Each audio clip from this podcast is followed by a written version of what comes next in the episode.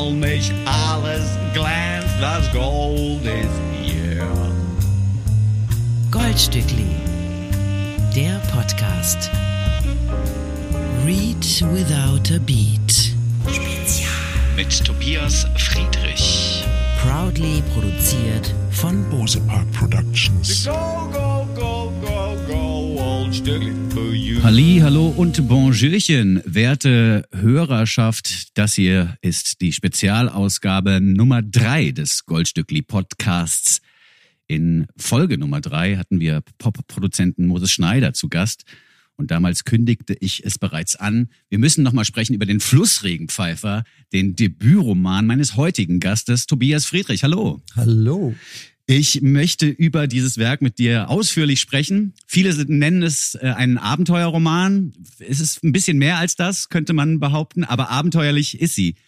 Die Reise des Oskar Speck, der 1932 mit seinem Faltboot zunächst bis nach Zypern paddeln und dort arbeiten wollte, was ja schon adventurous genug ist. Der Trip des Protagonisten geht aber noch viel weiter. Er entführt in fremde Welten und in weit entfernte Länder, erzählt von kleinen Wundern und großen Freundschaften, von der Liebe, aber auch vom Hass.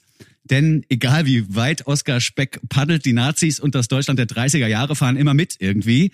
Welche Mühen Tobias Friedrich auf sich nahm, um diese Geschichte aufzuschreiben, an der wohl ob ihrer Komplexität schon viele gescheitert sind, das klären wir jetzt mit dem Mann, den ich jetzt schon dreimal erwähnte und der bei mir im Studio sitzt. Nochmal herzlich willkommen und hallo Tobias Friedrich. Dankeschön. Wie geht's dir heute? Woher kommst du denn gerade?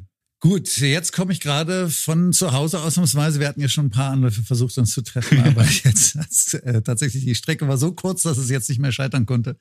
Äh, ich komme nur von zwei Kilometern Entfernung sozusagen sehr von zu Hause. Ähm, du hast es jetzt zwischen den Zeilen schon gesagt. Im Prinzip bist du aber sehr busy derzeit und ständig auf Lesereise. Gestern, glaube ich, Hamburg. Wie läuft das auf den Lesereisen? Hast du Spaß? Äh, ja, erstaunlich viel. Ich war erst ein bisschen ähm, äh, vorsichtig, kann man sagen, weil ich es ja eher gewohnt bin. Wir haben ja hier diese Musikshow in Berlin, ein Hit ist ein Hit und äh, die Band Husten und dann da sind immer noch tausend andere auf der Bühne und Instrumente und Videos und ein Moderator, dann kann man sich schön hinter anderen Leuten verstecken oder auch mal ein Päuschen machen. Und jetzt äh, war es bei den ersten Lesungen schon so, ich stand dann am Anfang am Rand der Bühne, kurz bevor es losging, mit einem Stoß Papier und dachte, wow, jetzt gehe ich alleine mit äh, ein paar Blättern Papier auf die Bühne und das soll dann ein unterhaltsamer Abend werden. Nur mit mir alleine, okay, probieren wir es mal. Ähm, aber tatsächlich, das Publikum, das zur Lesung kommt, weiß ja, was es zu erwarten hat und das war bisher super. Also Mhm. auch gut, äh, gut besucht und so, also Mhm. alles gut. Äh, ich habe gehört oder du hast mir erzählt, dass du jetzt nicht wirklich wie Oskar Speck, aber schon irgendwie abenteuerlich unterwegs bist bei diesen Lesereisen. Du setzt dich nämlich nicht in Zug oder lässt dich äh, vom Uber-Driver zur nächsten Lesung fahren, sondern du hast dir echt so ein quasi ein, ein Faltboot auf vier Rädern gebaut und fährst durch die Republik. Also du versuchst da auch so ein kleines Abenteuer draus zu machen oder, Ähm, ja, na, das oder hat das rein finanzielle Gründe, dass du das so machst? Nee, nee, nee. Das hat ähm, äh, im Grunde ist es schon praktisch. Also wir, wir haben uns einen Van ausbauen lassen, so einen Sprinter, wie man ihn auch auf Tourreisen mitnimmt. Wir werden das auch für Husten Okay. äh, benutzen. Und äh, da ist aber ein festes Bett drin und das ist super. Also gerade jetzt auch bei den Lesereisen, wenn ich dann allein unterwegs bin und irgendwo zu müde bin oder weiß nicht, zwischendurch es zu anstrengend ist, dann halte ich irgendwo und kann mich da hinlegen und das Mhm. ist super gemütlich. Du fährst dann wirklich ganz alleine, also auch keine Managerin oder so dabei, keinen Organisatoren. Nö. Nee, das ist ja das Gute bei Lesereisen, ist es tatsächlich, du hast dein, also die Blätter Papier, an die musst du denken. Das ist so eine wichtige Ja. Erinnerung, die du haben musst, bevor du losfährst. Und äh, so ein bisschen das, das Auto klar machen. Und wenn du ankommst, tippst du dreimal aufs Mikro und das war der Soundcheck. Aber dann jetzt, jetzt verstehe ich irgendwie, oder jetzt habe ich ein Gefühl für dieses Auto entwickelt, weil es muss ja viel schöner sein, dann als alleine Reisender in sein eigenes Zuhause quasi zurückzukehren nach so einer Lesung, als dann jeden Abend ein anderes Hotel, weil da sind ja schon viele DJs, Generationen von DJs sind ja da depressiv geworden. Ja, ist doch so, Ja. weil die alleine auf Tour waren und jedes Mal ein anderes Hotel. Du wusstest irgendwann nicht mehr, was ist wo und wieso mache ich das überhaupt. Aber wenn man dann immer wieder zurückkommt in sein eigenes Buschen, ist es ja eine andere Qualität. Das ist super. Das ist total super, zumal ich mich auch hinstellen kann, wo ich will. Also es gibt ja so verschiedene Apps, die dann sagen, da kannst du, da kannst du, da kannst du nicht. Und äh, was da zu erwarten ist. Und ich war jetzt in München, war ich beim, ah, wie heißt das noch, äh, Maria sowieso, so ein Naturfreibad, äh, war da mitten im Wald, das wurde mir empfohlen vom Verlag, habe ich mich da hingestellt und äh, bin morgens schwimmen gegangen. Und, äh, ja war, wie Wildcampen in Germany. Das geht ja doch dann irgendwie. es geht, ja, ja, klar. Es gibt ganz viele. Du kannst dich dann an irgendwelche Weinberge stellen, die sind fünf Minuten von der Autobahn entfernt oder so. Das sagt dir eben alles diese App und wo du da stehen kannst, hast einen super Blick. Und, oder beim, beim Orange Blossom Festival war ich, habe ich gelesen und zwischendurch, äh, abends wollte ich noch nichts Frevert sehen, zwischendurch kamen mal ein paar andere Bands, dann gehst du kurz raus und legst dich hin Oh. und äh, machst dir einen Kaffee und dann gehst du wieder zurück. Träumchen. Ja, super. Hört sich echt sehr schön Ja, an. ja. Aber auch äh, gut gedacht, dass man da eben nochmal einen anderen Weg versucht, als es der klassische ist. Dass man Ja, eben im. ICE von Stadt zu Stadt fährt und wie gesagt, beim Hotel dann auch noch sparen muss dann ist auch noch ein hässliches jedes Mal und so. Das ist ja doof.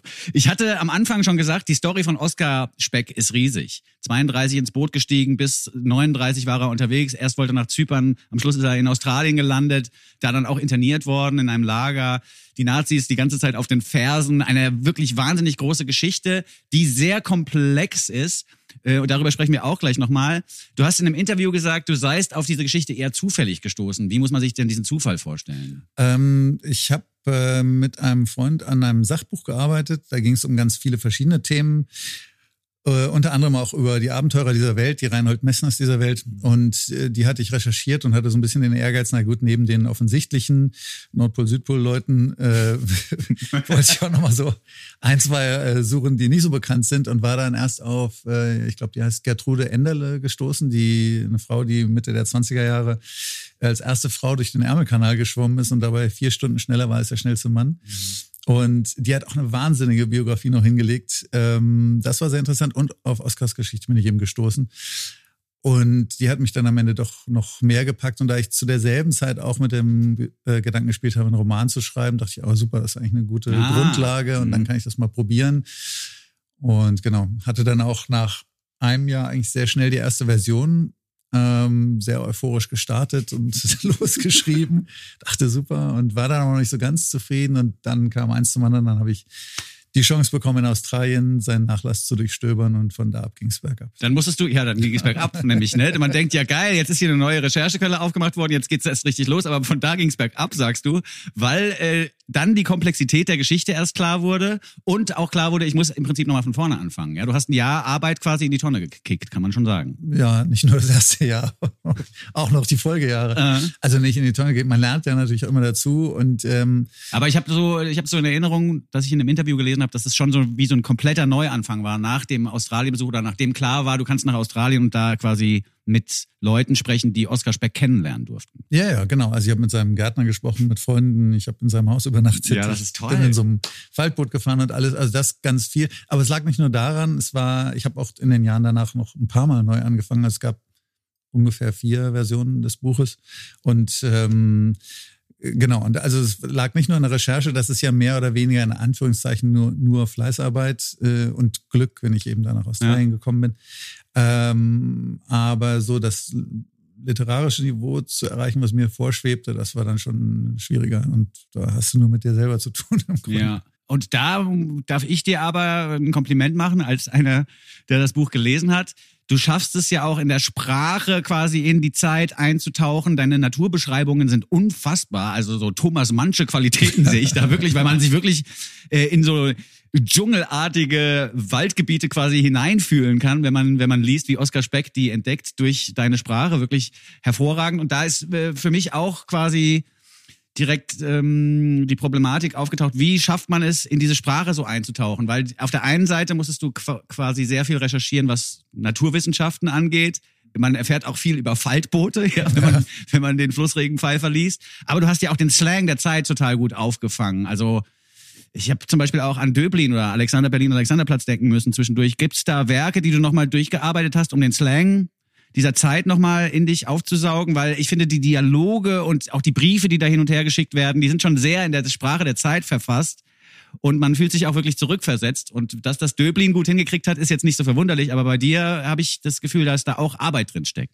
Ähm, ja, ähm, ich meine, bei den, ähm, ich, ich habe ja vom Speck auch die ganzen, seine Briefe äh, und Artikel und so lesen können. Da das war automatisch natürlich schon eine andere Sprache, die man da mitnimmt. Habe natürlich auch nochmal in Bücher, weiß nicht, von Fallada oder so reingeguckt und, und ähnliches. Ähm, ein bisschen was sogar noch von meinen Verwandten und sogar meinen Eltern, die 30er Jahrgang sind, in Erinnerung gehabt und von Freunden, äh, die, die Eltern das ist so eine Mischung aus allem. Ich habe aber auch sehr viel Glück gehabt bei der Recherche. Ich habe ganz am Anfang bei eBay tatsächlich äh, Artikel äh, gekauft für ein paar Euro aus der Zeit von äh, Journalisten, die in den Gegenden unterwegs waren, genau zu der Zeit, äh, in der das spielte und die mir dann, weiß nicht, aus Java oder sonst woher genaueste Beschreibung und auch noch die Sprache im Grunde Toll. mitliefern konnten. Und das war natürlich super. Ja gut, also viel einfacher, als ich mir das jetzt vorgestellt habe. Im Ja, Grunde war es ein. Ebay-Klick. Ja, genau. Das alles erledigt. Also einmal, äh, wer, ne, wer einen Roman schreiben will, einmal bei eBay Ja. reingucken. Nee, aber jetzt mal ganz im Ernst und äh, weg vom Spaß. Wieso eigentlich so ein intensives, rechercheintensives Erstlingswerk? Normalerweise schreibt der geneigte Popliterat, die geneigte Popliteratin, schreibt das erste Buch über die letzte Tour von der Band, in der man mal gespielt hat. Da werden die besten Anekdoten zusammengesucht, ja. Und dann wird da geguckt, dass man da vielleicht noch eine Story so so als Überbau drüberlegen kann. Wieso hast du dich dagegen entschieden? Waren Victoria Park einfach sehr langweilig, die Touren, oder, oder hat dich das nie interessiert? Ähm, nee, das hat mich gar nicht interessiert. Ähm, also ich war, also die Geschichte ist ja, auf die bin ich ja zufällig gestoßen. Ich konnte auch nicht weiter weg vom Faltboot fahren sein als äh, Person. Ich glaube, also weniger Faltboot gibt's in keinem Menschen als bei mir. Ähm, das, das hat sich eher zufällig ergeben. Ich wusste nur, dass ich auf keinen Fall einen Poproman schreiben will. Äh, Es gibt also genug Popromane und Leute, die das besser können. Mhm. Und ähm, ich ja, hatte da irgendwie gar kein Interesse dran, das so zu vereinen und hab, lese auch bis auf ein paar, so habe ich jetzt auch nie so richtig Popromane gelesen. Von daher war das nicht so mein. Ja, ich bin dir Fokus. dankbar dafür. Also ich will, es sollte kein Vorwurf sein. Ich, Ja, ja. Bin, ich bin relativ froh darüber, dass wir es hier mit so einem großen Roman zu tun haben. Und man muss auch feststellen, die Tour von Oscar Speck ist einfach im Vergleich auch zu allen Rockbands die spannendere. Also selbst die Rolling Stones haben nicht so spannende Touranekdoten wahrscheinlich. Das stimmt. So ein bisschen wie Bob, Bob Dylan, ne? die Neverending Tour. Ja, das ist, also es ist wirklich eine ganz große Geschichte. Wie gesagt, Abenteuerroman wird gerne als Überschrift genutzt für dieses Buch. Ich finde, es ist aber auch ein Bildungsroman, es ist ja auch ein historischer Roman. Und Abenteuerroman habe ich jetzt eher sowas im Kopf wie Jules Verne oder so, ne? Oder auch Ja. Mark Twain, den Ja. wir auch nochmal erwähnen müssen. Ja. Ähm, bist du denn okay damit, wenn man Abenteuerroman sagt? Oder denkst du auch manchmal, ja, ist schon was anderes Ähm, irgendwie? Eigentlich denke ich eher, es ist was anderes, aber ich kann natürlich auch niemanden dafür verurteilen, dass er Abenteuerroman dazu sagt, weil es ist einfach einer. Aber dass, dass äh, das Buch Abenteuerroman genannt wird, ähm, habe ich tatsächlich auch erst realisiert, als das Ding im Druck war, beziehungsweise fertig war, weil es immer so oft fiel, der Begriff. Ähm, das war für mich aber gar nicht vorrangig. Äh, es ist eben eine irre Geschichte. Faltboot ist für mich eigentlich fast sehr zufällig. Und das, was dann so behandelt wird im Roman, geht ja auch Richtung, wie du schon sagtest, Freundschaft, äh, beziehungsweise keine Freundschaften äh, schließen können.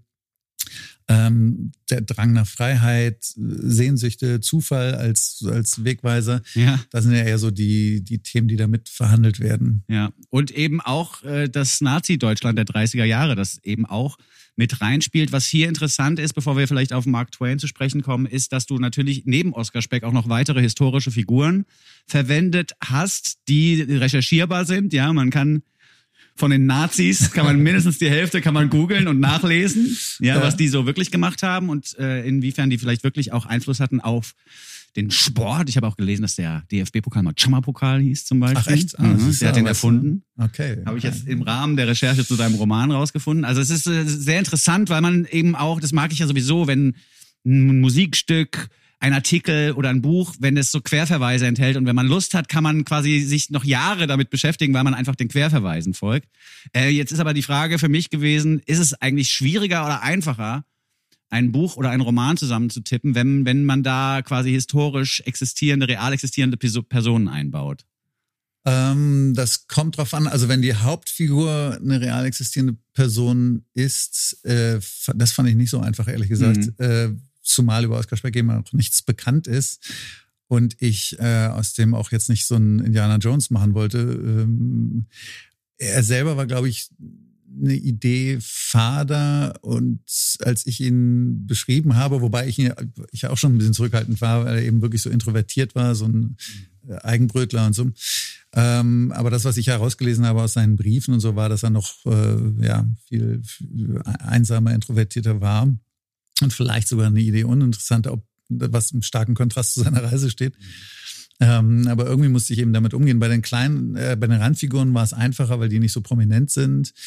Äh, da konnte ich ein bisschen was dazu erfinden. Oder bei äh, Diana Mitford, dieser äh, Engländerin, äh, da war es insofern einfach, als es darüber ganze Bücher gibt. Und es gibt ein Buch nur mit dem Briefwechsel zwischen den Schwestern Mitford. Oh, wow. Äh, und da ist natürlich alles in, im eigenen Tonfall auch noch äh, festgehalten. Äh, Und das passte super in eine Lücke, die ich noch schließen musste. Von daher war das dann eher einfach. Aber generell fiel es mir einfacher, Leute komplett zu erfinden. Das ist, das geht schneller, weil man, da- weil man weiß, was man braucht, was man will. So ein bisschen Intuition. Manchmal lässt man die selber so ein Ja. bisschen laufen und passiert was damit.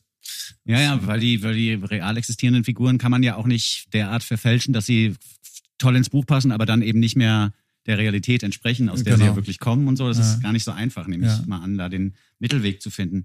Ähm, du hast in einem anderen Interview, und ich habe es vorhin auch, glaube ich, auch schon mal erwähnt, äh, gesagt, dass viele, nicht viele, ich weiß nicht wie viele, aber dass Menschen am Stoff der äh, Oskar Speck quasi beschreibt, gescheitert sind. Also das kann ich mir auch richtig vorstellen, dass da Leute auch in die Recherche gegangen sind, haben gesagt, ja geil, der Typ ist hier sieben Jahre Paddelboot gefahren, haben eine Geschichte drauf.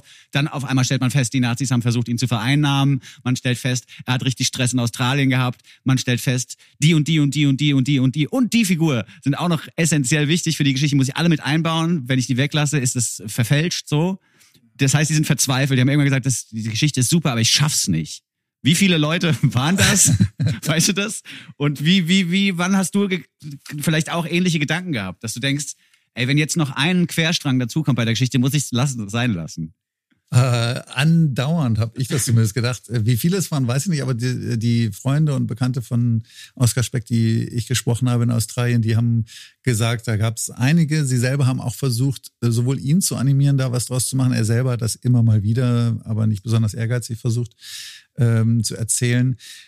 Angeblich gab es, glaube ich, mal den Drehbuchautor von Schindlers Liste, der da irgendwie was machen sollte, weil der, glaube ich, da in der Gegend auch wohnte. Ähm, der hat aber dann ein anderes Projekt gehabt und so. Aber es, äh, einer meinte sehr äh, so sinngemäß, ähm, je mehr man erfährt, desto größer, desto unglaublicher wird die Geschichte und desto unüberschaubarer auch. Und das war tatsächlich so. Und ey, ich habe mich äh, über die Jahre andauernd verflucht, dass ich das äh, angefangen habe. Wieso muss es jetzt diese Geschichte? Wobei ich weiß ja, wieso es diese Geschichte sein musste, weil sie mich so fasziniert hat, weil mich dieses erste Bild von diesem mittellosen Typen, der mit zehn Reichsmark in der Tasche nach Zypern aufbricht im Waldboot, so ja, mal gucken, was passiert, überhaupt nicht wissend, was daraus wird.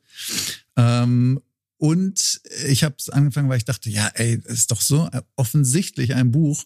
Wenn ich es jetzt nicht mache, dann kommt in einem Jahr irgendwer anders, der es besser und schneller kann und dann äh, gucke ich in die Röhre. Besser zweifle ich hiermit offiziell an. Und äh, das habe ich nach fünf und sechs Jahren immer noch gedacht. Und äh, Wie viel Zeit ist da reingeflossen insgesamt? Oh, äh, jetzt bitte mal weg. Das ist ja echt peinlich. Ähm, angefangen habe ich, glaube ich, Ende 2008. Okay. Und äh, dann immer mal wieder. Also ich habe jetzt nicht zwölf Jahre am Stück äh, geschrieben, aber so kumuliert wahrscheinlich vier, fünf Jahre. Und immer mal wieder, wenn ich das Geld beisammen hatte oder die Zeit, um mal am Blog eben auch drei, vier Ja. Monate zu schreiben und dann eben drei, vier Versionen, das dauert dann automatisch. Und wie oft passiert es eigentlich beim Schreiben eines Debütromans, der dann über so viele Jahre auch bearbeitet wird, dass man so Shining-mäßig seine Familie bedroht mit einer Axt? Eher umgekehrt vielleicht, die Familie einen selber bedroht. So. Alter, wolltest du nicht ein Buch schreiben? Nicht? Gehst, mal du, hin. gehst du wirklich da immer in die Kamera und schreibst oder was, was passiert da? Oder baust du eine Rakete heimlich vielleicht oder so? Nee, äh, das, äh, ja, da, da fehlen einem auch wirklich die Worte, weil ich meine, wie soll man jemandem erklären, das wird irgendwann, doch, das wird irgendwann mal ein Buch, glaube ich. Aber das finde ich, also das äh, dafür auch nochmal Glückwünsche jetzt zwischendurch, dass du dieses Durchhaltevermögen an den Tag gelegt hast. Weil das ist ja dann auch, also ich habe noch nie versucht, einen Roman zu schreiben, aber ich kenne das mit anderen Kunstformen, zum Beispiel mit Musik oder so. Dann ist man mal so ein halbes Jahr total Feuer und Flamme, denkt, der Song wird echt so geil. Und dann machst du nach einem halben Jahr Pause nochmal an, denkst so, ja, auch okay, dass ich den nicht fertig gemacht habe, so ungefähr. Also das ist, ich finde, das als Künstler und Künstlerin hat man es, also das ist so eine der schwierigsten Sachen. An sich selber zweifeln, damit es auch geiler wird, ja, weil wenn du gar nicht Ja. zweifelst, wird's ja nicht geiler. Aber dann auch den Selbstzweifel mal beiseite schieben und weiterarbeiten und sagen, ja, es wird schon, wird schon irgendwie. Ja, das, ähm, ja, das war tatsächlich schwierig. Ähm, Ich hatte allerdings, was mir so ein bisschen gutes Gefühl gegeben hat, und es waren nicht viele, die ich im Laufe der Jahre hatte, war, dass ich jedes Mal, wenn ich neu angefangen hatte, immer noch so dieselbe Begeisterung hatte, eigentlich äh, wie beim ersten Tag, als ich angefangen habe. Und dachte mir, ja, die Geschichte ist immer noch gut, es gibt immer noch gute Stellen in dem Buch, es gibt auch nicht so gute. Und dann, äh, aber es ist schwieriger, ähm, als bei der Musik, wo du jemandem auch mal einfach nur so im Raum was vorspielen kannst oder eine Aufnahme, die du mit dem Handy gemacht hast oder ne, irgendwas, was auf die Schnelle ähm, äh, gespielt wurde. Und beim Roman kannst du im Grunde niemandem mal zehn Seiten geben und sagen, sag mir mal, ob das ein guter Roman ja, wird oder nicht. Ähm, den Hausfrauentest aus der Popindustrie, gibt's nicht. ja, nee, den gibt's den überhaupt nicht. in den 80ern, war doch immer ja, so ein Spruch. Ja, wenn das, wenn das Lied läuft und man, man kann im Haushalt Sachen gut dazu machen, dann ist das richtig super. Ja, oder wie bei, ich glaube, bei Geffen haben sie den Sekretärinnen sowas wie Nirvana vorgespielt und wenn die es scheiße fanden, dann haben die so viel Geld wie möglich reingesteckt. Oh.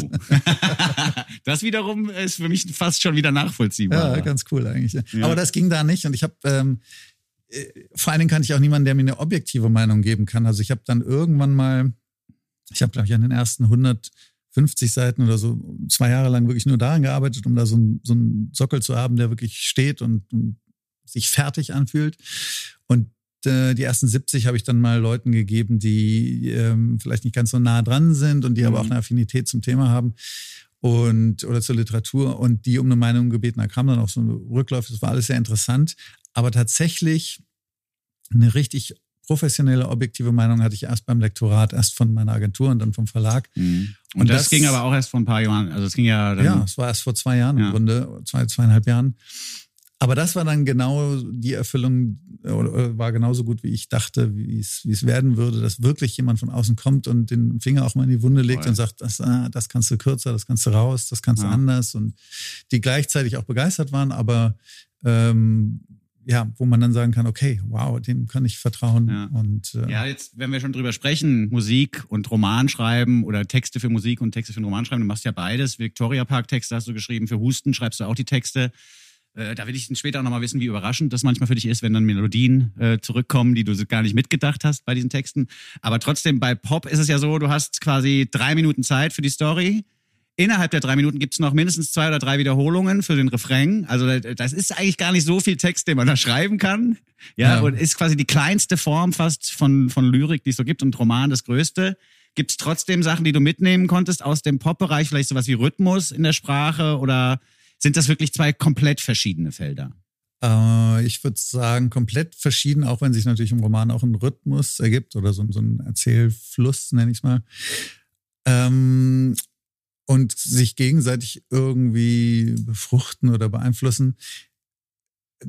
Also mir ist eigentlich, ich will nicht sagen, egal was ich schreibe, ich schreibe einfach generell sehr gerne, egal was es ist. Ähm, aber von den Liedern konnte ich nur ab und zu, eigentlich eher von fremden Liedern ab und zu was nutzen, weil ich gerade ähm, äh, Leute, die so ein bisschen erzählerisch singen und Lieder schreiben, da kann man, finde ich, sehr viel rausziehen, weil das ja oft äh, funktioniert wie Kurzgeschichten. Ähm, bei mir selbst ging es eher in die andere Richtung, dass ich so viel rausgeschmissen habe aus dem Roman, dass ab und zu dann auch äh, Zeilen in Hustenlieder ah. ge, ge, gewandert sind. Es, ähm, es gibt äh, diese Öffnungszeile von Kommst du? Ähm, er klettert ihre Sommersprossen hoch und fiel in ihre Schaufensteraugen. Das war eigentlich im, im Roman drin oh, und wow. da war es aber irgendwie, passte das nicht. Und dann dachte ich mir, ah, ist eigentlich ganz okay, müsste man mal äh, anders verwenden. Und dann, da hat es super reingepasst. Ah, sehr schön. Weil es gibt ja schon diese, diese gegenseitige Befruchtung von Literatur und Musik. Also die vorhin schon erwähnten Pop-Literaten und Literatinnen gibt es, aber es gibt natürlich auch ganz viel Musik, die von Literatur erzählt und nochmal eben Mark Twain vertont oder sowas, ja. Äh, deswegen habe ich das nochmal nachgefragt. Mark Twain wird äh, genannt neben Bahamas, ja. dem musikalischen Projekt aus Kanada, glaube ich. Ja. Ähm, die beiden werden genannt als Rhythmusgeber so ein bisschen für den Roman. Wie muss man sich das vorstellen? Wie ähm, haben die zum, zum Beat vielleicht des Romans beigetragen? Ähm, na, bei Mark Twain war es tatsächlich eher so, dass der hat so, also er war wirklich ein Genie eigentlich, würde ich fast sagen. Der hat so viele prägnante, tolle Sätze und Bonmots geschaffen und ganz viele passten einfach super und der passt ja auch zu der Zeit. Ja. Von daher äh, hatte ich dann irgendwann beschlossen, okay, den kann man so immer mal wieder auftauchen lassen in, in Sprüchen. Und ähm, die Aphorismen von ihm sind eigentlich viel besser als äh, Huckleberry Finn und ja, so. Ne? Ja, ja, das ist, echt krass. ist, ist wirklich super. Ja. Ähm, Und äh, es gibt eben dieses eine Bahamas-Lied, ähm, wo der ganze Text, es hat doch, glaube ich, vier Strophen und passte zu den vier Teilen, die immer voranzusetzen, äh, so gut passte zu der Geschichte, ähm, mit ein bisschen, ja, eben eher wie so ein Gedicht auch. Und dann habe ich eben immer eine Strophe übersetzt und aber auch an der Übersetzung äh, über Jahre ge, ge, gefrickelt, weil es auch irgendwie, ich wollte so den Ursprung vom englischen Original beibehalten und dann musste es aber trotzdem zur Geschichte passen. Es musste irgendwie möglichst wie ein eigenes Gedicht funktionieren. Da habe ich sogar noch mit der Lektorin am Ende dran äh, gearbeitet, weil da kommt es dann wirklich um, auf einzelne Silben oder einzelne Buchstaben sogar an, dass das irgendwie Ja. halbwegs passt. Und aber wie du sagtest, bei, bei kurzen Songs kann das genauso schwierig sein. Ähm, Dasein von der neuen Hustenplatte, der Text hat, ja, glaube ich, auch über acht Jahre Wow. da immer wieder reingesetzt. Das war eben so ein, ist so ein ganz einfaches Lied, wirklich mit drei, vier Akkorden. Funktioniert eigentlich sofort, sobald man anfängt. Ich werde Und- da. Ja, genau. sein. Ganz simple Melodie. Ja. Und dann hat man so eine ganz schöne erste Strophe. Mit äh, Timo Sander ich das angefangen vor Jahren. Und äh, die erste Strophe war eigentlich auch ganz cool. Und irgendwann so auf Strecke denkst du aber, ah, das ist irgendwie, dann wird es irgendwann harmlos und doof und äh, funktioniert irgendwie einfach Ja. nicht mehr. Und, äh, und da dachte ich mir irgendwann, naja, also das Einzige, was du wirklich machen kannst, ist, und da gab es auch schon drei, vier, fünf Versionen, dann fängt immer wieder an, kennst das ja. Und irgendwann dachte ich, das Einzige, was funktioniert wahrscheinlich, ist wirklich, wenn man diesem ganz harmlosen Lied, dieser ganz harmlosen Melodie Mhm. so das Krasseste gegenüberstellt äh, und von, von Tod und Niedergang und Krankheit singt, in einer möglichst einfach, in so einem ganz einfachen Setting, also dass man äh, eher sowas beschreibt in so kleinen Bildern Ja. von, von ersten Kennenlernen von jemand bis zum Super trauriges. Lied. Also die ganze Hustenplatte ist sowieso eine emotionale Achterbahnfahrt vor dem Herrn. Ich bin jemand, der sich ganz schwer nur erreichen lässt von deutschsprachigen Poptexten.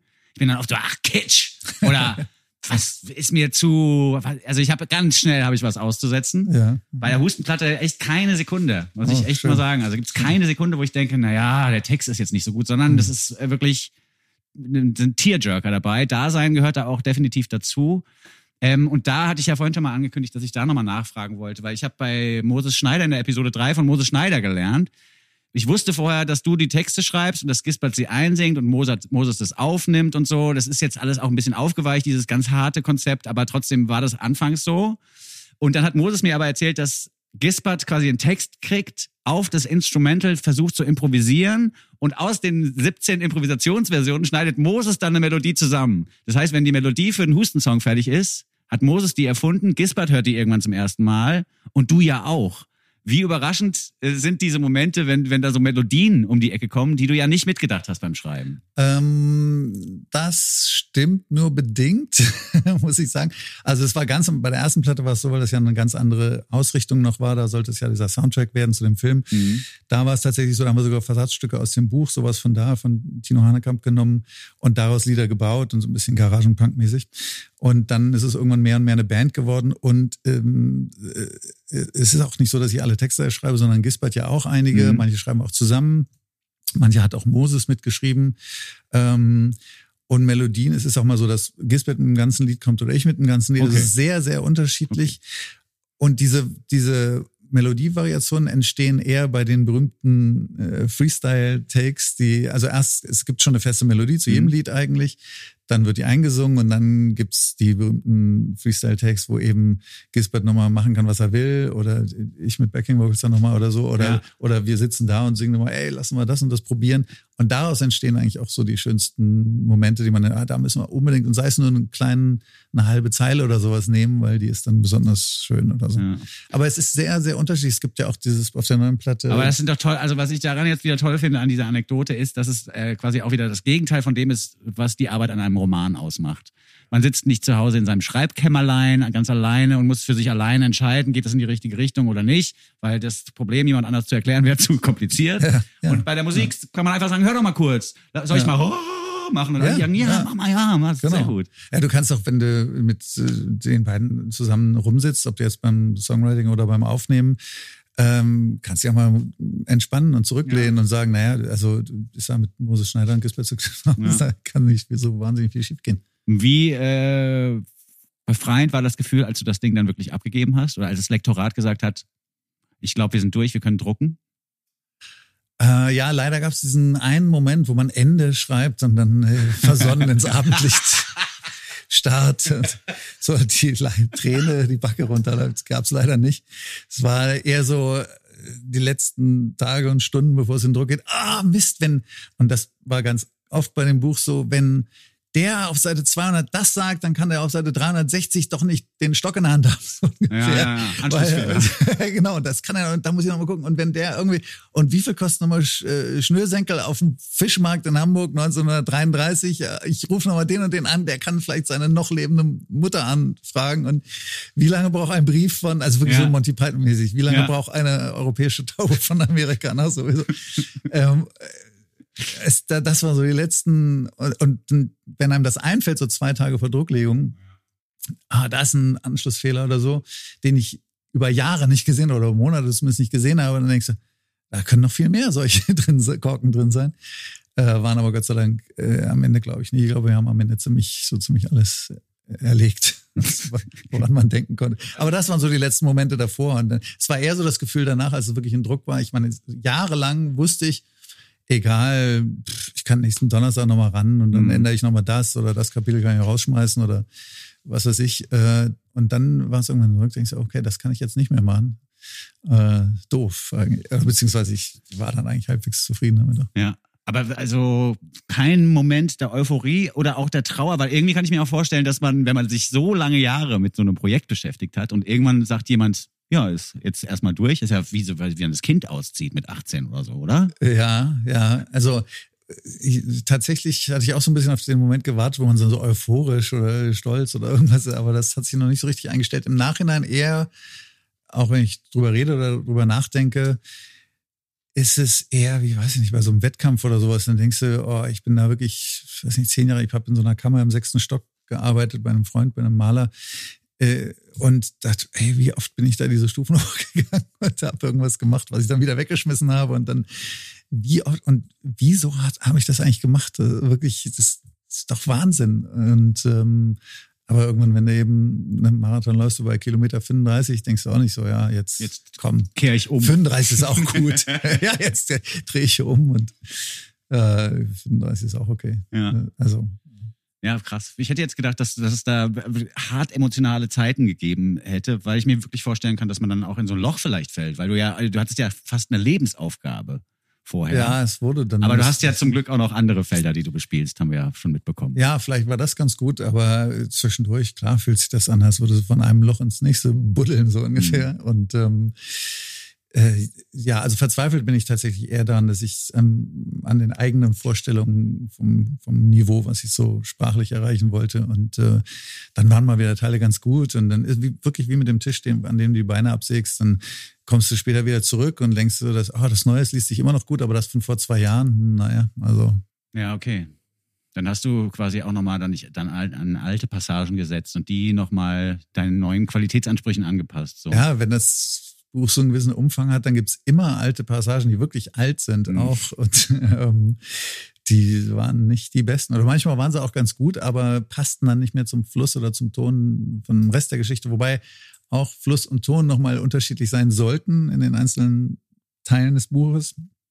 Aber äh, ja, und am Ende musste ich dann tatsächlich auch, war ich froh, dass ich die Lektorin Angelika Schädel hatte, die dann sagte, ja, in dem Teil ist der Fluss schon super und danach äh, muss er ein bisschen anders sein. Und da, ich habe auch so einen eingebauten Kitsch-Alarm tatsächlich wie du, wo der sehr schnell anschlägt. Äh, und äh, sobald das Wort Liebe, äh, es ist schon, oh Gott, was, was machst du hier? Ja, genau.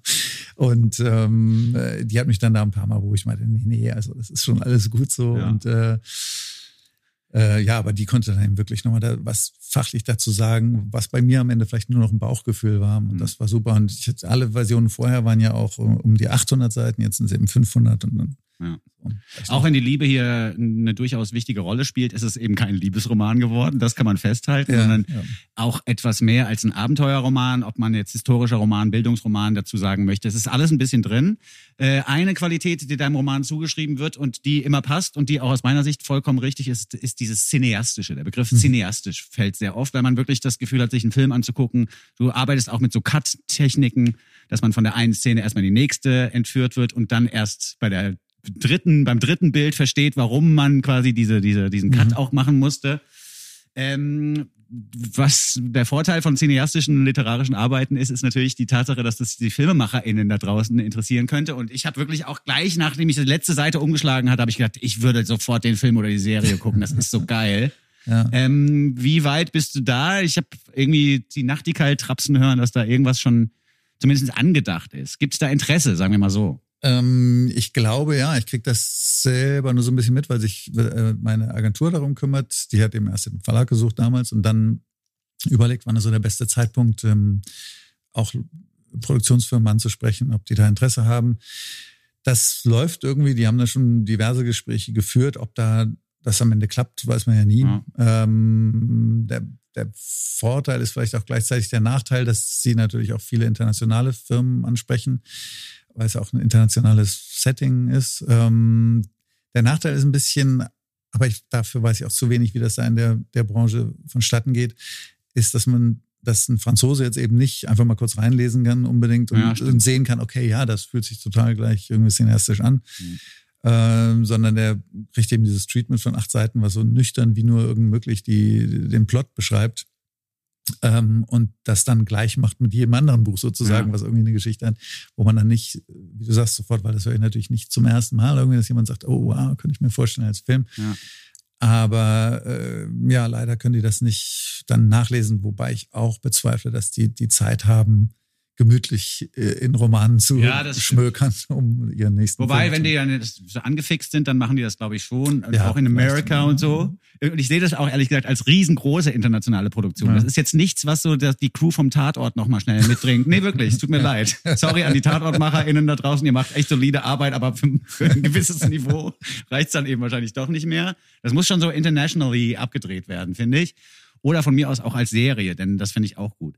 In Deutschland gibt's äh, leider seit ein paar Jahren auch oft äh, oder vermehrt Versuche von rechts in den Kulturbetrieb sozusagen einzugreifen Mhm. und auch Inszenierungen mit, rechten Narrativen zu befüllen oder auch mal einen Film zu drehen mit echten Narrativen. Da muss man wahrscheinlich aufpassen, dass da nicht irgendwie eine Produktionsfirma, die jetzt gerade neu gegründet wird, aus irgendwelchen AfD-Lagern so, dass die versuchen, das Ding zu basteln. Wobei ich mir jetzt auch überlegt habe, selbst äh, wenn man es versuchen würde, Oskar Speck ist ja genau wie damals durch rechts nicht zu vereinnahmen. Also, das, Nee. also die Story, du, selbst wenn du wolltest, du könntest die nicht aus so einer rechtskonservativen oder aus einer Nazi-Perspektive her- heraus nochmal erzählen und sagen, das war unser deutscher Held. Funktioniert nicht bei Oskar Speck. Das ist ja auch toll. Ja, nee, das, also da müsste man das Buch schon sehr missinterpretieren und, und ändern, äh, weil A, auch der Original Oskar Speck sehr apolitisch war und das auch in dem Buch hoffentlich rüberkommt Ja. und er genau das nicht macht, eben diese Vereinnahmung, äh, es widerstrebt ihm und äh, versucht das zu umgehen, wobei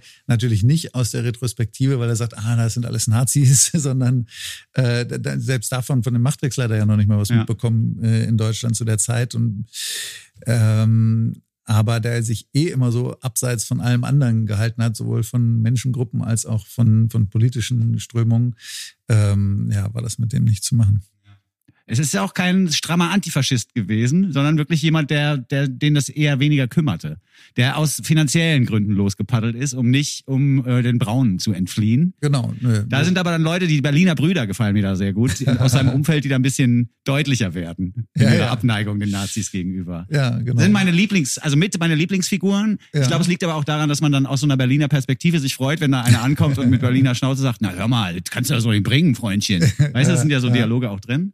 Gibt's denn, gibt's bei dir Sachen, die dir oder, oder Figuren, die dir krass ans Herz gewachsen sind? Man sagt ja auch, dass im Kopf des Autors, der Autorin, diese ganzen Figuren, die man ja nicht erfunden hat in dem Fall, aber die man quasi nochmal zum Leben erweckt hat, dass die dann im Kopf auch weiterleben. Also hast du mit Oskar Speck zu tun, im Kopf zum Beispiel? Ähm, inzwischen nicht mehr so sehr. Ich habe wirklich über Jahre versucht, ihm möglichst gerecht zu werden oder ihn auch als gute Roma- Romanfigur zu bauen oder aufleben zu lassen. Ähm, am meisten Spaß gemacht hat eigentlich Gilly, eine der weiblichen Hauptfiguren oder Figuren in dem Roman. Vielleicht, weil sie frei erfunden ist und da ich da eben machen konnte, Mhm. was ich wollte. Ähm, Genau, die fand ich gut. Ich fand äh, Klapphake gut am Ende, im, den, ein bisschen verschrobenen Wissenschaftler im, Ja. im Lager. Ja, Und der ist super. ja, so, so Leute, aber das, äh, und den gab es auch wirklich da, den, aber nicht so, wie ich ihn beschrieben habe. Da gab es nur den Namen, den Ja. Und der Flussregenpfeifer als Begriff für Oskar Speck, der hat ja damit zu tun, dass wenn der Oskar Speck seine Lederkappe aufhat und irgendwie das Halstuch um, sieht das ein bisschen aus wie das Gefieder des Flussregenpfeifers in der Kopfgegend. Und da gibt's auch einen real existierenden Biologen, dessen Name mir nicht einfällt, der, der äh, läuft Oskar Speck irgendwann den Weg und sagt irgendwann, du siehst ja aus wie ein Flussregenpfeifer. So Ja. ungefähr. Ja, genau. Äh, ist, das, ist das denn wirklich passiert oder hast du dir den Flussregenpfeifer für Oskar Speck ausgedacht? Äh, den habe ich mir ausgedacht, beziehungsweise das, ähm, ich fand den, den Namen einfach so toll äh, von dem Vogel. Also den Vogel gibt's eben wirklich. Und ich fand Flussregenpfeifer, es klang so schön melancholisch und irgendwie, ja, hatte so eine gewisse Tiefe für mich. Und ich hatte das aber eigentlich für eine andere Geschichte erst gedacht, die ich äh, zu einem Roman bauen wollte. Ähm, und habe dann erst wirklich mittendrin äh, und ich war frustriert, weil ich sehr titelfixiert auch bin. Ich mag gerne gute Liedertitel und, und Romantitel. Und ähm, war frustriert, dass ich für den Roman ausgerechnet keinen Titel hatte, über Jahre nicht. Hatte alle möglichen probiert und alle schienen mir irgendwie prätentiös oder doof. Und dann habe ich irgendwann mal nur überlegt, okay, was wäre denn, wenn ich diesen schönen Titel der Flussregenpfeifer dafür nehmen würde und habe dann erstmal so die Eigenschaften auch von dem Flussregenpfeifer, von dem Vogel mir angesehen und gesehen, gesehen, das passt ja total auf Oskar Speck. Und dann war es eigentlich ein leichtes, das irgendwie einzubauen. Und äh, dann habe ich noch in einem Buch über die Donau äh, den Ernst Newiklowski gefunden, so heißt er, genau. So auch so ein Verrückter, der, der ein Kompen- Kompendium über die Donau geschrieben hat, äh, äh, bis zu seinem Tod und auch nicht damit fertig geworden ist und äh, der die ganze Zeit eben auch da unterwegs war und geforscht hat. Und den trifft er eben und da er eben auch die ganze Natur drumherum kennt, war es dann ein leichtes, dem äh, sagen zu lassen, dass äh, Oscar eben aussieht, in dem Ja, Moment zumindest, toll. wo er da vorbeikommt. wie Ja, also dann nochmal Kompliment für dieses, für diese Konstruktion. Das ist ja wirklich geschickt gemacht und verleiht dem Buch einen tollen Titel. Goldstückli-Fans müssen wissen, dass es auch einen Goldregenpfeifer gibt, übrigens. Oh, okay, Ja, das also wusste das selbst ich nicht. Vielleicht fürs Ja. nächste Ja, Werk. nächste Buch. Ja, wird dann auch noch euphorischer besprochen in diesem Format.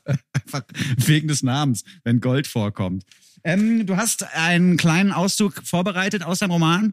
Ich würde dich bitten, äh, vielleicht daraus was Kleines zu lesen, damit wir den wenigen Menschen da draußen, die es immer noch nicht gekauft haben in den vergangenen 40 Minuten, äh, dass sie denen das nochmal ans Herz legen können. Der Flussregenpfeifer von Tobias Friedrich, der Debütroman ist erschienen im Frühjahr 2022. Und wir hören hier eine kleine Stelle. Wo sind wir im Roman? Musst du da einleitende Worte zu verlieren oder haust du einfach rein? Nee, würde ich schon. Ähm, allerdings würde ich jetzt auch, äh, als ich vom, wie viel Zeit habe ich denn überhaupt? Ist ein Podcast. Im Prinzip kannst du noch 48 Okay. Stunden. Ich lese. Teil drei des Buches. Holt euch schon was zu essen. ähm, äh, nee, ein Kapitel, und zwar ausgerechnet nicht Oskar Speck betreffend, sondern eben diese Gili, äh, weil das von der, von der Länge des Kapitels ganz gut passt. Ähm, und man vielleicht auch nochmal was zur Musik danach sagen kann, weil es beginnt mit einem Gedicht. Ähm, genau, das Kapitel heißt Els äh, und äh, fängt mit einem Gedicht an. Also Ja. nicht wundern, nicht, dass man denkt, ich lese Aber warte, weißt du, was ich jetzt noch mache? Wir machen das Ja. multimedial. Oh, crazy. Verrückt. Damit wir die Lesung auch im Internet. In diesem Internet, von dem wir mal alle reden. Ja, Genau. Wahnsinn. Und dann habe ich auch noch einen Ohrensessel. Das ist ja Wahnsinn. Kamera läuft. Besser geht's ja gar nicht. Entschuldigen Sie, werte Hörerschaft, für dieses semi-professionelle Unterbrechen, aber jetzt sind wir soweit. Die Lesung mit Tobias Friedrich im Goldstück Lied auch räusper ich mich glatt nochmal. Els, genau.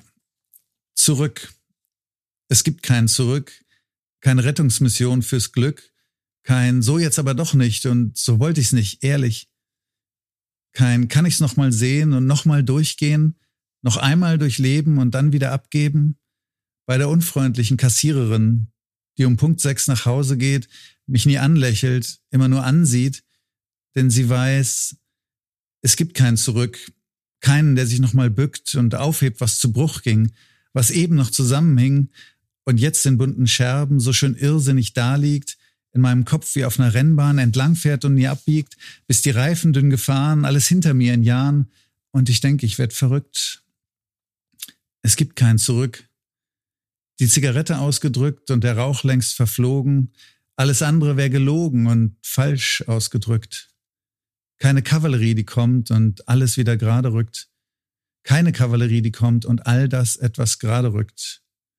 Nichts, was einfach unpassiert, keine Blume ungepflückt und kein Unglück, plötzlich Glück. Es gibt kein Zurück.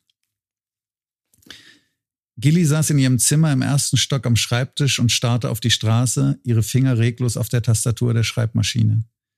Dann betrachtete sie lange das Gedicht, das sie letzte Nacht geschrieben hatte, dachte an die Sanftmut ihres Vaters, alles um sich vor ihrer eigentlichen, von Onkel Gero verordneten Aufgabe zu drücken. Sie hauchte in ihre Hände. Es war kalt und ihr Onkel hatte ihr am Vormittag langatmig erklärt, dass sich das Heizen nicht mehr lohne, das Frühjahr sei in vollem Schwung, nur eine Frage der Zeit, dass es wärmer würde. Viel Kaffee könnte helfen. Doch da Gero Nadelreich nie vergessen hatte, wie Gilly in den ersten Wochen in ihrem Haus ihre Tasse immer nur halb austrank, billigte er ihr neuerdings nur noch eine halbe zu. Gilly hatte über zwei Jahre gebraucht, um zu erkennen, dass aus nahezu jedem von Gero Nadelreichs Sätzen, aus jeder seiner Taten der Geiz winkte wie ein Kind von einem Karussell. Unten im Wohnzimmer hörte ihr Onkel gerade eine Operette 50 Melodien mit. Selbst das Radio, aus dem die Musik strömte, hatte er einem Cousin zweiten Grades abgeschwatzt, ohne eine Mark zu entrichten, und das, obwohl er als Bauzeichner nicht schlecht, nicht schlecht verdiente. Tante Bertha hatte sich hingelegt. Offiziell war Migräne die Ursache. Doch Gilly konnte inzwischen die leeren, vollen und halbvollen Flaschen nach Tonarten unterscheiden, wenn Geros Frau auf wackligen Füßen über sie stolperte. Sie versuchte ihrer Tante bestmöglich aus dem Weg zu gehen, blieb in ihrem Zimmer, tat so, als würde sie sich mit der Nähmaschine einem Kleid widmen, indem sie gelegentlich auf das Pedal trat, um das Gerät singen zu lassen. Oder sie verließ das Haus, erledigte den Einkauf und wartete auf den einen Einfall, der sie aus dieser Stadt würde hinausführen können. Onkel Gero hatte ihr vor einem Dreivierteljahr versprochen, das Farbband der alten Urania zu wechseln, dann aber mit spitzen Fingern ein paar Buchstaben getippt und heiser gewitzelt. Ah, wer braucht schon Konsonanten? Sie starrte auf das leere Blatt vor sich, ihr Atem wurde schwerer.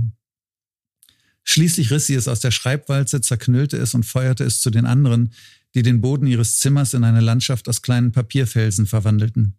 Sie spannte ein neues ein und tippte so schnell sie konnte, tippte und tippte, zwei, dreimal wischte sie sich wütend eine Strähne aus dem Gesicht, dann zog sie auch dieses Blatt heraus und lief damit ins Erdgeschoss. Na, Mädchen, rief Nadelreich, als er sie sah, was ist los?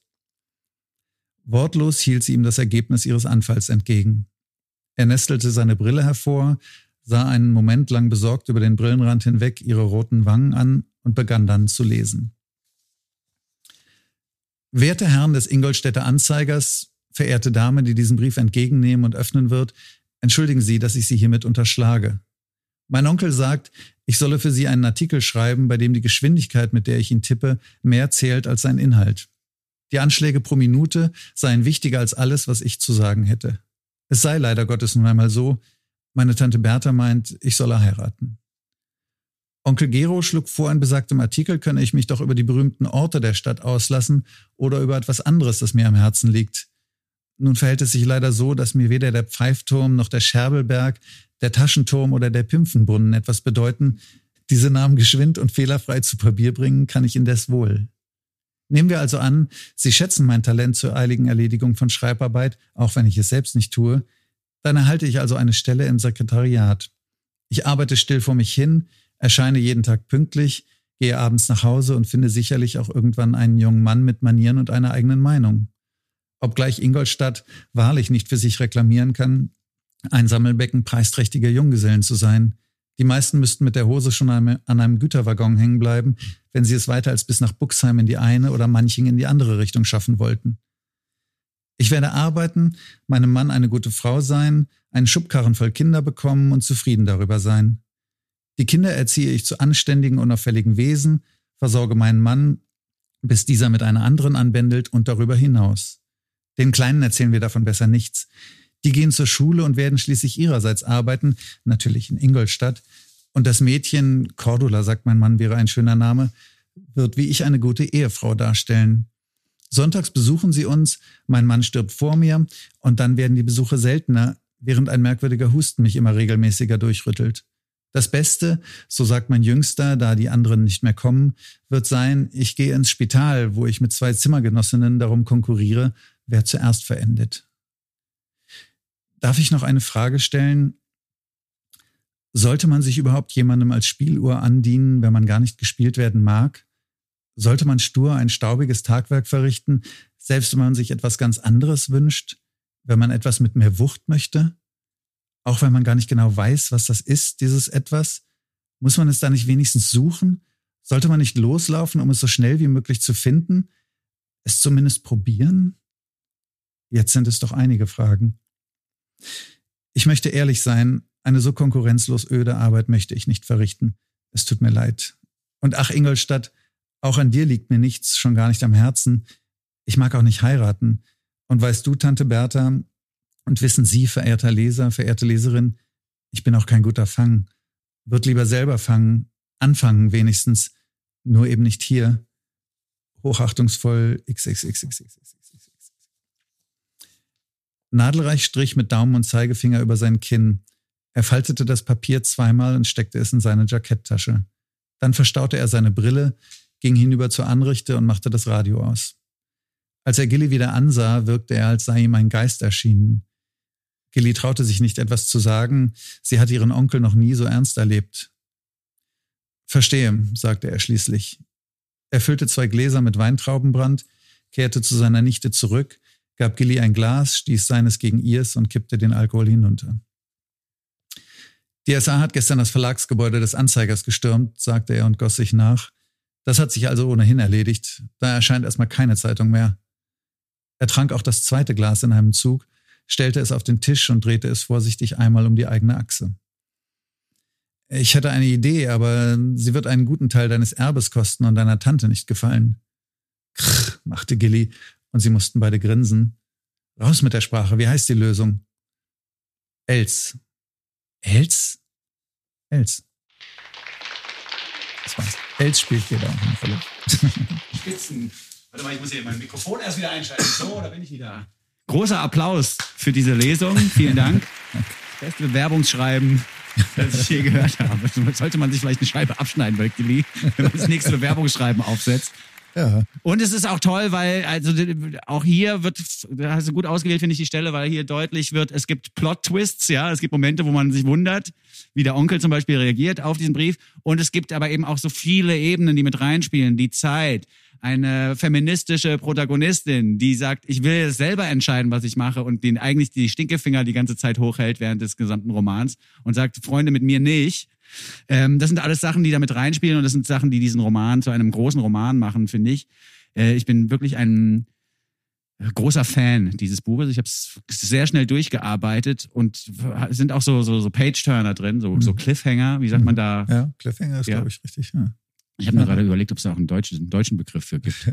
Klippenhänger. Klippenhänger, waren so viele gute Klippenhänger und äh, Seitenumdreher drin, dass ich wirklich sehr begeistert gewesen bin. Wie geht's denn jetzt weiter mit dir und Husten und dem Roman? Jetzt läuft im Hintergrund bei der Agentur läuft unter Umständen schon das Filmbusiness, dass man da vielleicht irgendwann mal was sehen kann.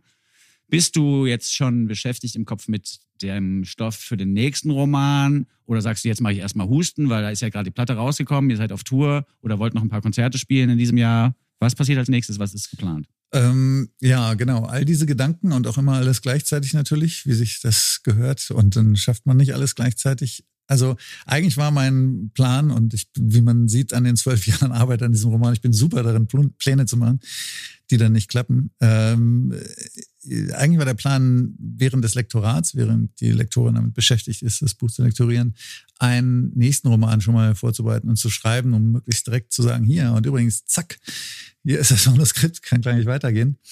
Äh, Das hat nicht geklappt, schon mal. Ähm, Wie auch alles bei Husten meistens nicht klappt, was man sich vornimmt oder so ein Dogma Ja, aufstellt. also was Husten, das kann man ja auch noch mal ganz kurz erzählen zwischendurch. Ja. Die Band Husten hat sich gegründet oder hat erste Auftritte angekündigt, ein Jahr vor Beginn der Pandemie und hat gesagt, im Jahr 2020 geht's los, da spielen wir unsere ersten Konzerte. Und noch vor dem ersten Hustenkonzert ging dann eine Hustenkrankheit um die Welt, die verhinderte, dass das passiert. Also das nur als Einwurf, weil das war ja wirklich absurd, was bei Husten trotz der Tatsache, dass nur Profis damit machen, dass da alles nicht geklappt hat. Einfach weil das, weil es die Welt nicht wollte. Das Schicksal sagt der eine, der Zufall der andere. Ja, ja, ja, ja, die, die Profis, die sogenannten, die können sich auch selber gut ins Knie schießen. Also wir haben auch irgendwie ganz viele Dogmen gehabt, die wir dann eingerissen haben. Und, aber tatsächlich 500 Tage vorher so Grönemeyer-mäßig anzukündigen, wir gehen auf Tour und dann werden daraus 1200 Tage am Ende. Das war natürlich nicht ganz so geplant.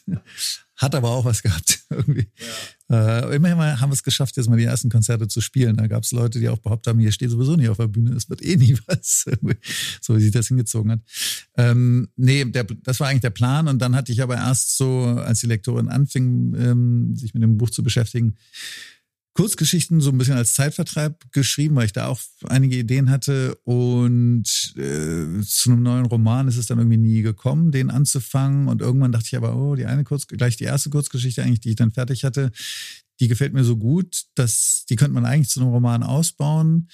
Äh, ein paar Sachen fand ich daran gut. Der zwei Hauptprotagonisten, die mir beide sehr gut gefallen, völlig unabhängig vom Plot erstmal, mhm. was äh, sehr wichtig ist. Ja, hast du dann Bock, dich mit denen zu beschäftigen. Genau, ja, also die haben auch nicht schon, magst, dann genau, ja. Und die hatten gleich so ein Eigenleben bekommen und das, das fand ich super. Kann man auch äh, viel draus machen und die Geschichte auch ein bisschen weiter spinnen. Ähm, und was auch schön ist, ich muss äh, wahrscheinlich längst nicht so viel äh, recherchieren wie bei dem jetzigen Buch. Es ist eher sowas zwischen 200 und 300 Seiten vielleicht. Das gefiel mir als Gedanke auch schon mal sehr gut, sehr reizvoll. Ähm, und jetzt habe ich die Geschichte und mir natürlich schon Verschiedenes dazu überlegt, aber äh, habe noch nicht weitermachen können, zumal es eigentlich so ist, dass man wirklich, also ich zumindest, äh, wenigstens mal zwei, drei Monate am Stück braucht, um dann dran zu arbeiten. Und dann kann auch mal wieder Pause sein und dann nochmal oder so. Aber die habe ich eben momentan nicht wirklich. Äh, jetzt waren die ganze Zeit Lesungen und dann Husten und dann zur Veröffentlichung muss natürlich auch alles Mögliche geplant werden. Und im September, Oktober sind dann die ganze Zeit auf Tour, ein bisschen nach Festivals. Das heißt, frühestens äh, November eigentlich. Bis dahin kann ich nur so ein bisschen planen vielleicht mhm. an der Geschichte rum. Aber diese zwei, drei Monate sind wichtig, damit man, wie wenn man jetzt in die Architektur reindenkt, damit das Konstrukt steht. Der Rohbau muss stehen und der muss auch stabil sein, da muss auch der Statiker kommen und dann mal rütteln und so, das darf nicht wackeln und dann kann man anfangen zu sagen, jetzt mache ich auch mal ein paar Wochen Pause und fange hier an rumzuspinnen und so, ne? So kann man sich das vorstellen? Äh, ja, also zumindest ich bin schon so, dass ich gerne einsteige und am nächsten Tag weiterschreiben kann und nicht drei Tage schreibe. Und dann habe ich zwei Wochen Pause, dann habe ich nochmal zwei Tage und dann irgendwann schreibe ich nochmal im Café ein paar Zeilen. Also, also das kann ich leider nicht. Es gibt Leute, die können im Café Romane schreiben. Das finde ich total bewundernswert, weil dann könnte man ja theoretisch überall äh, Romane sch oder, äh, schreiben ich äh, brauche da wirklich schon Ruhe für und muss möglichst am Stück arbeiten. Ob man dann zwei oder acht oder zehn Stunden am Tag arbeitet, ist eigentlich egal. Aber wenn, dass man jeden Tag irgendwie weitermachen kann für einen gewissen Zeitraum und dann kann man es auch mal wieder liegen lassen. Ähm, aber so am Stück arbeiten ja. ist schon ganz gut. Ich habe letztens, glaube ich, zum zweiten Mal überhaupt mal in diesen Fest- und Flauschig-Podcast reingehört. Da war Heinz Strunk zu Gast. Und der hat gesagt, er macht das richtig so mit dem Wecker. Also er stellt sich einen Wecker ja. morgens und hat den, die während des Tages hat er immer so drei Fenster A eine Stunde und versucht dann aber im Endeffekt am Ende des Tages auch eine Stunde geschrieben zu haben. Wenn er eine Stunde wirklich geschrieben hat, dann ist das schon gut für ihn, meint er. Also ja. so, so, so, so, der versucht sich da so zu disziplinieren. Das muss man dann schon auch machen wahrscheinlich. Ja, kann ich, kann ich gut nachvollziehen, wobei die Disziplin brauche ich eigentlich nicht. Also ich bin eher so genau wie beim Liederschreiben auch. Ich würde es eigentlich am liebsten die ganze Zeit machen. Okay. Lieder oder Bücher oder irgendwas. Also ich habe auch nicht, dass ich eine Woche vor einem leeren Blatt oder so sitze und denke, oh Mensch, jetzt mal ein Wort oder ein Satz. Nee, äh, das ist, ist im Gegenteil. Also ich komme sehr schnell rein und es ist auch, funktioniert auch ähnlich bei mir wie bei der Musik. Es reicht irgendwie eine Strophe von Beatles zu hören oder sowas oder von, weiß ich nicht, Fahr oder äh, Feist oder keine Ahnung. Und ich bin sofort animiert, irgendwie habe Lust, ein Lied zu schreiben. Okay. Und äh, bei, beim Schreiben geht's mir, von Büchern äh, oder Geschichten geht's mir genauso schlägst irgendwo was auf von Carson McCullers oder so und lest eine halbe Seite und denkst, oh geil, will ich gar nicht zu Ende lesen, will gleich selber schreiben.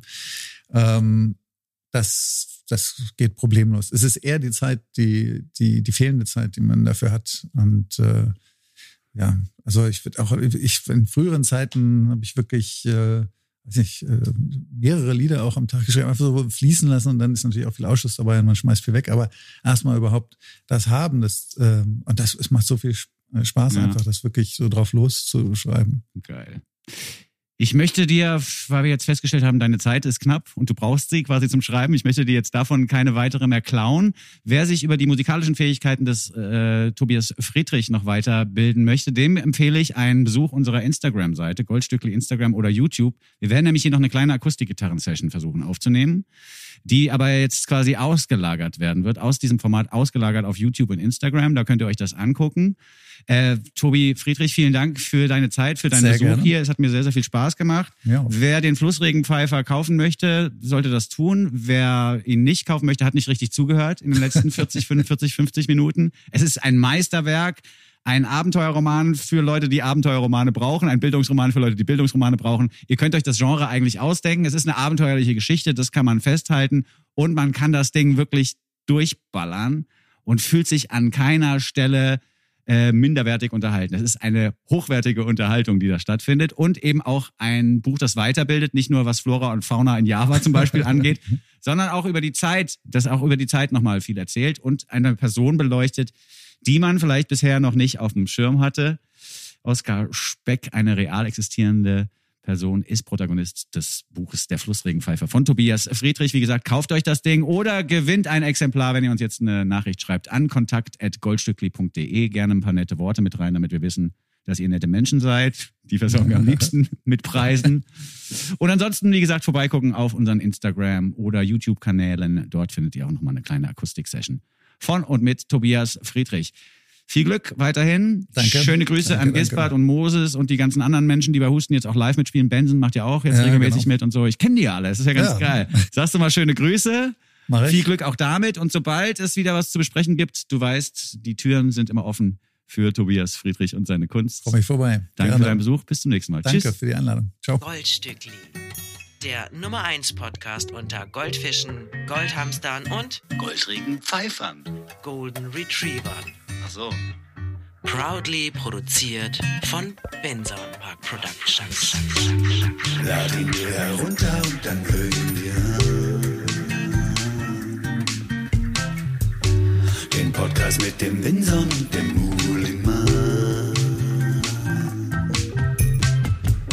Mit den neuen Songs kommen sie um die Ecke.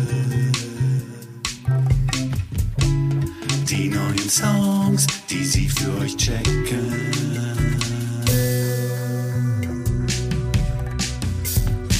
They call it the gold, they call it the gold, gold Stückling.